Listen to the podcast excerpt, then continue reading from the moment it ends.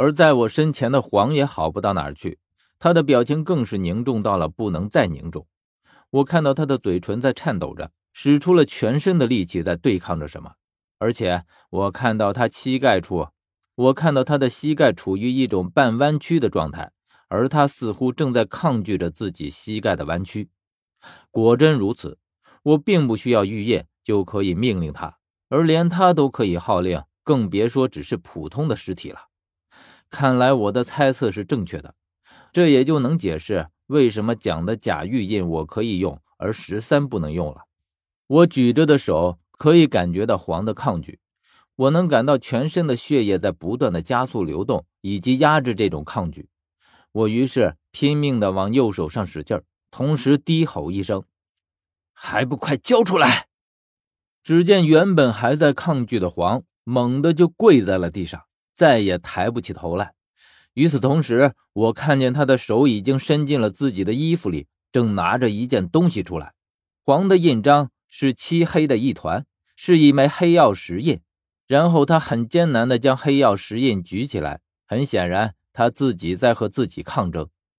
我保持着右手的手势不变，一点点地朝他靠近。在这期间，黄一直都低着头，根本就抬不起来分毫。而他的黑曜石印则已经被举过了头顶。我走到他跟前，伸出左手拿过他的印章，可是哪想，就在这一瞬间，他低着的头猛地抬了起来，而几乎是与此同时，他的双手握住黑曜石印，就朝我的左手盖了下来。我不知道这个印章盖在了活人身上会是怎么样。既然黄会用这个东西来攻击我，那么这就说明是会有伤害的。只是虽然这变故发生的突然，但是黄的动作并不连贯，大概是受到了压制的关系。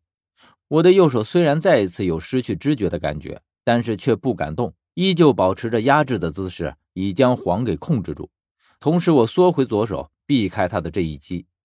只是因为晚了一些，手背被印章的一角盖到，顿时我只觉得就像一块烙铁盖在了我的左手背上，剧烈的疼痛顿时传来。让我忍不住痛呼一声，也就是在这个时候，我在心里暗叫一声不好，因为不知何时，我的右手已经彻底垂了下来，在我毫无知觉的情况下，也就是说，我对黄的压制已经彻底没有了。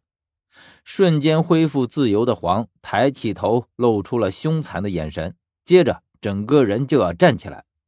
也就是在同时，我看见一团黑乎乎的东西，不知从哪里跃了出来。伴随着一声尖锐的喵声，落在了黄的肩膀上，而正欲起身的黄已经再次跪了下去。我欣喜的出声：“啊，巴罗！”巴罗再一次发出一声尖锐的叫声。只见他灵活的从黄的左肩膀跳到了右肩膀上，然后只停留了一秒钟的功夫，就从他的身上跃下，落在了地上。而我奇怪的看着黄，他竟一动不动的跪在地上，接着。砰的一声，他拿在手上的黑曜石印砸在了地上，再之后，他就扑通一声倒在了地上。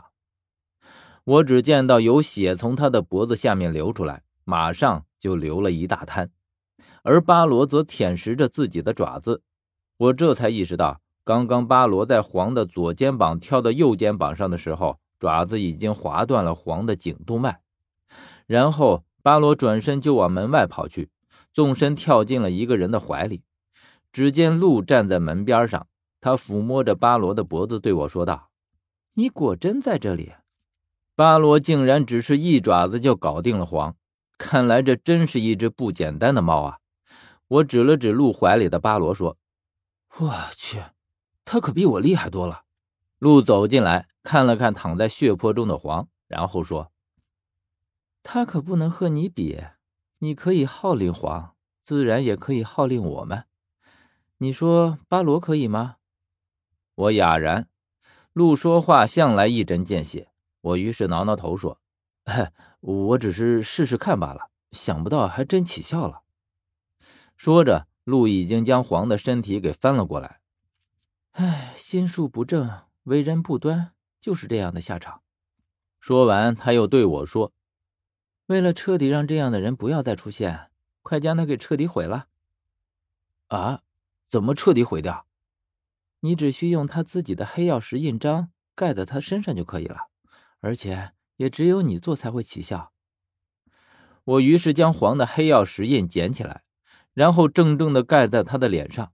他的脸上起先是出现了一个古篆体的黄字，可是接着我就看到这个黄字就像火焰一样在他的脸上蔓延开来，逐渐波及整张脸庞，然后是全身。他的身体在无声的燃烧着，转眼之间，全身的肌肤就变成了一堆灰尘，最后只剩下一副漆黑的骨架子。鹿用手碰了一下，骨架子就崩散成了灰烬，散落在了地上。鹿看着满地的灰烬，说道：“恶有恶报，你也算是死得其所。”